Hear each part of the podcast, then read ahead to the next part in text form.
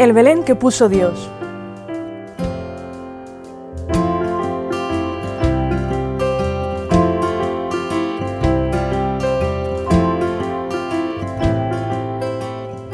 El ángel custodio de Dios.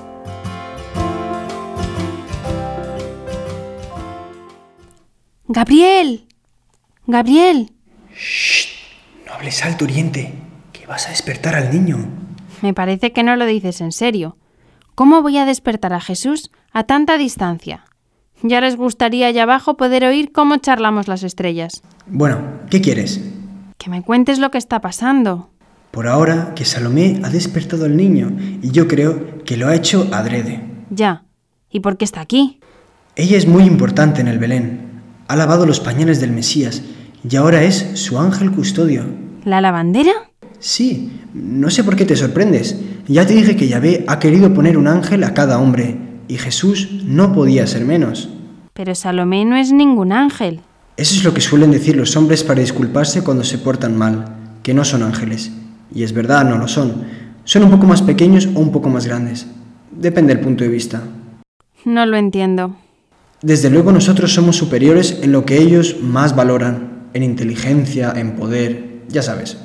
Pero Dios nunca se ha hecho un ángel y sin embargo ha inventado este Belén para convertirse en niño por amor a los hombres.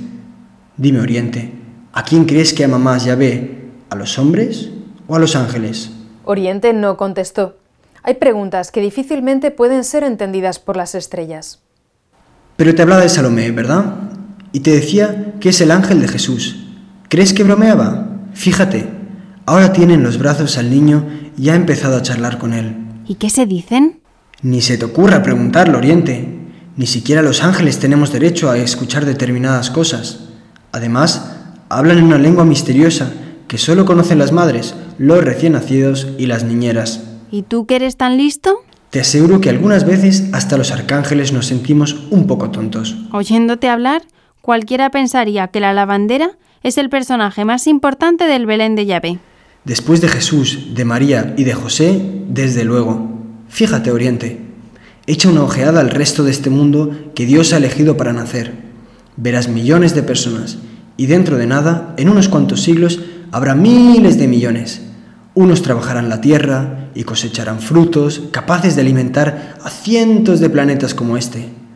Otros arrancarán la energía que Dios encerró en la materia y aprenderán a volar casi como los ángeles. Se trasladarán de una parte a otra del globo y siempre muy deprisa. Llegarán incluso a preguntarse por qué corren tanto. Algunos imitarán al mismo Creador, tratando de sacar de sus pinceles, de sus manos o de su pluma universos nuevos, esculpidos en piedra, en sonidos o en palabras. Y verás, sobre todo comerciantes, montañas de gente que venden y compran cualquier cosa real o imaginaria, tierras, casas, mares, tiempo, derechos, deberes, números, talentos, entregarán dinero a cambio de otro dinero o de papeles que hablen de dinero.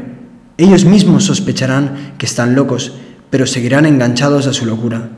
Y mira, sobre todo, a los que gobiernan, reyes, tiranos, presidentes, tribunos. Enseguida se les pondrá la voz campanuda y creerán sinceramente que el mundo gira a su alrededor. Oriente estaba ya un poco confusa, como siempre que San Gabriel cogía carrerilla, y no se atrevía a decir palabra. Fíjate ahora en Salomé. ¿Quién crees que es más importante? No sé, yo... Te lo explicaré de otra manera. Tú sabes que en el cielo hay miriadas de ángeles. ¿Miriadas? Quiero decir que somos incontables, como los granos de arena de un desierto, y entre tantos, solo unos pocos miles de millones tienen el oficio de custodios. Los demás se dedican a trabajos aparentemente más elevados. Sin embargo, no hay tarea que atraiga tanto a los ángeles como la de servir a otra criatura entregándose a ella, por amor a Yahvé. Ahí arriba todos suspiran por tener un hombre a quien guardar. Y no pienses que es fácil. También los ángeles tienen que lavar pañales y pasar las noches en vela y correr el riesgo de que tu ahijado te ignore durante toda su vida. Pero vale la pena crecer con él, acompañarle siempre, sugerirle mil ideas al oído con la esperanza de que alguna vez te escuche. Y ser siempre su servidor, casi su esclavo, hasta llevarlo al cielo. Esto, querido Oriente, me temo que en la tierra no lo entenderían. Aquí servir parece humillante. Los hombres prefieren tener y mandar, sobre todo mandar. ¿Cuántos crees que encontraríamos dispuestos a ejercer el oficio de ángeles de la guarda? Salomé. Sí, Salomé lo ha entendido. Ha elegido la mejor parte y pido a Yahvé que nadie venga a liberarla.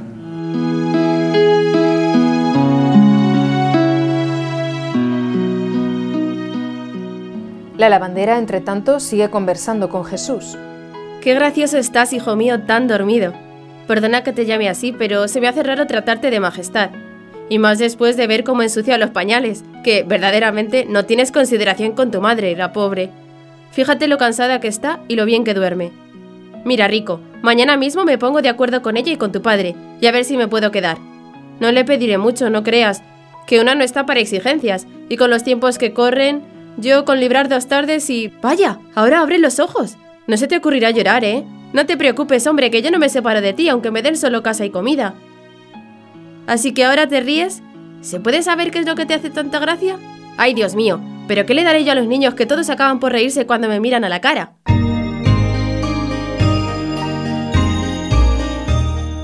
El sueño de Yahvé. Soñaba Zabulón que no podía dormir, porque las estrellas del cielo se convertían en ángeles, y los ángeles en estrellas con largas colas de espuma plateada. Soñaba que el firmamento se llenaba de música, y que él mismo cantaba villancicos acompañado por los demás pastores y hasta por los ladridos del perro, que parecían de fiesta, mientras la madre de Jesús les sonreía. Luego, de pronto, vino como una nube negra y soñó que todo era un sueño, que no existían ni la gruta, ni María, ni el niño, que él era solo un pastor de un pequeño rebaño en Belén y más tonto que las ovejas, como decía su primo Naum. Entonces le entró una llorera tremenda, y haciendo un esfuerzo ímprobo, llamó al ángel. ¡Gabriel! Tan fuerte fue el grito que se despertó. Por lo visto, nadie lo había oído. Su padre y los demás dormían junto al fuego. El cielo en silencio tiritaba de estrellas. ¿Me llamabas, Tabulón? Allí estaba San Gabriel, sentado sobre una roca, con el rostro resplandeciente y con aspecto de estar satisfecho al final de la jornada. Zabulón comprendió enseguida que solo había tenido una pesadilla y trató de disculparse por haber molestado al ángel sin motivo. Es que estaba soñando y... Y te asustaste al pensar que todo lo que viste era mentira. ¿Cómo lo sabes? Porque me he asomado a tus sueños hace un rato y reconozco que casi me asusto yo mismo. Zabulón empezó a sentirse un poco molesto. Así que los ángeles os dedicáis a espiar los sueños de los demás. no te enfades, Zabulón. Nadie te espía. Pero Dios me ha pedido que esté siempre a tu lado para ocuparme de ti. ¿Sabías que cada uno de vosotros tiene un ángel? ¿En serio? Claro que en serio. Y a ti, que eres tan importante, te ha correspondido un arcángel. Y además, un arcángel de categoría. No te rías de mí, Gabriel. No puedo reírme de ti, Zabulón. Pero ahora es tarde y debes volver a dormir. Mañana, cuando despiertes del todo, quizá pienses que también esto ha sido parte del sueño. Un momento, Gabriel. Dime, Zabulón. Cuando era chico, antes de dormir, mi padre solía contarme un cuento. ¿No querrás que le despierte también a él? No hace falta. Seguro que tú sabes historias mucho más interesantes, que me ayudarán a no tener pesadillas. San Gabriel permaneció en silencio unos segundos. Jamás había supuesto que entre las obligaciones de un ángel custodio estuviese la de contar cuentos. Claro que tratándose de la Navidad... Mm, ¿Y de qué quieres que te hable? ¿Por qué no me cuentas un sueño de Yahvé? El arcángel le miró sorprendido, como tratando de asegurarse de que era él quien había hecho tan insólita solicitud. Mm, de acuerdo, Zabulón. Pero con una condición. ¿Cuál? Que de ahora en adelante no se te ocurra volver a decir que eres tonto. Anda, cierra los ojos y escucha. Hace muchos siglos, antes de que existiera el universo, Yahvé pensó crear la más hermosa de todas sus obras. Para Dios, esto parecía sencillo, y sin duda lo era. Al fin y al cabo, entre todas las criaturas, alguna debería ser la más perfecta, y Él podía formarla cuando quisiera. Pero es que el Señor no se conformaba con eso, quería hacerla tan bella que no fuese posible mejorarla, ni Él mismo debería ser capaz de lograrlo. Comprenderás, Zabulón, que el proyecto presentaba problemas metafísicos de difícil solución. ¿Acaso tiene límites la omnipotencia divina? ¿puede Yahvé llegar a decir, ya no puedo más? Por otra parte, ¿qué es la belleza? ¿No es cierto que teóricamente al menos siempre es posible crecer en la hermosura? No te preocupes, no pienso aburrirte con disquisiciones filosóficas que solo te producirán dolor de cabeza. El hecho es que reunidos, como siempre están, el Padre, el Hijo y el Espíritu Santo, decidieron unánimemente resolver el problema del modo más sencillo. Harían que aquella criatura estuviese siempre tan íntimamente unida a cada una de las tres personas divinas que recibiera de todas ellas la belleza y todas las perfecciones de Yahvé. Ella a su vez la reflejaría como un espejo limpísimo. Yo seré su esposo, la haré santa desde el mismo comienzo de su ser. Fecundaré sus entrañas con mi presencia y siempre estará llena de mí y de mis dones. Será inmaculada y tan graciosa como sólo puede serlo la esposa del mismo Dios.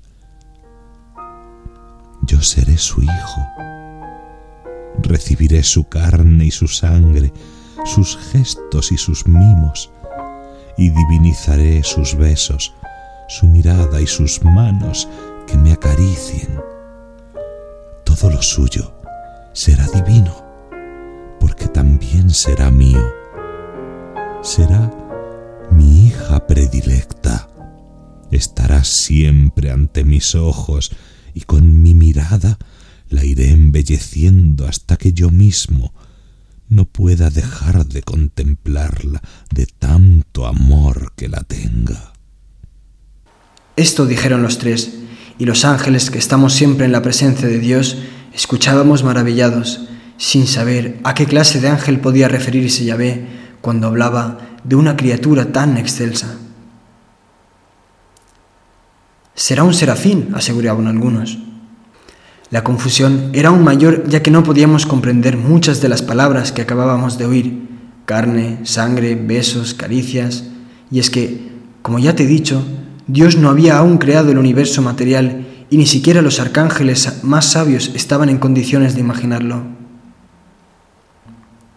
Lo entendimos al fin cuando Yahvé empezó a soñar con la que había de ser su madre, su hija y su esposa.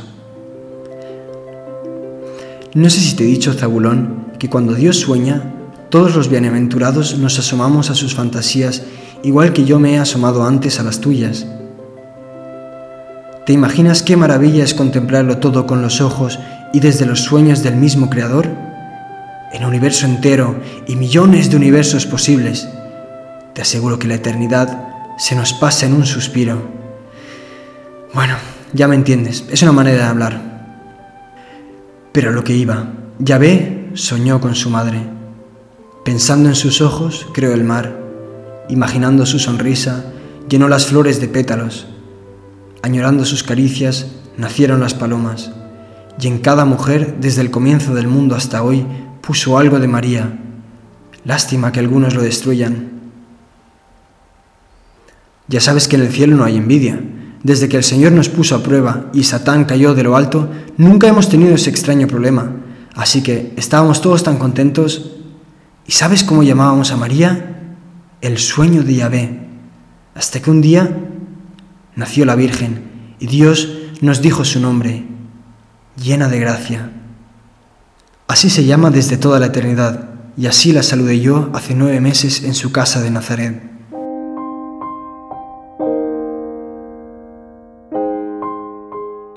¿Sabes una cosa, Zabulón? El pastor no contestó.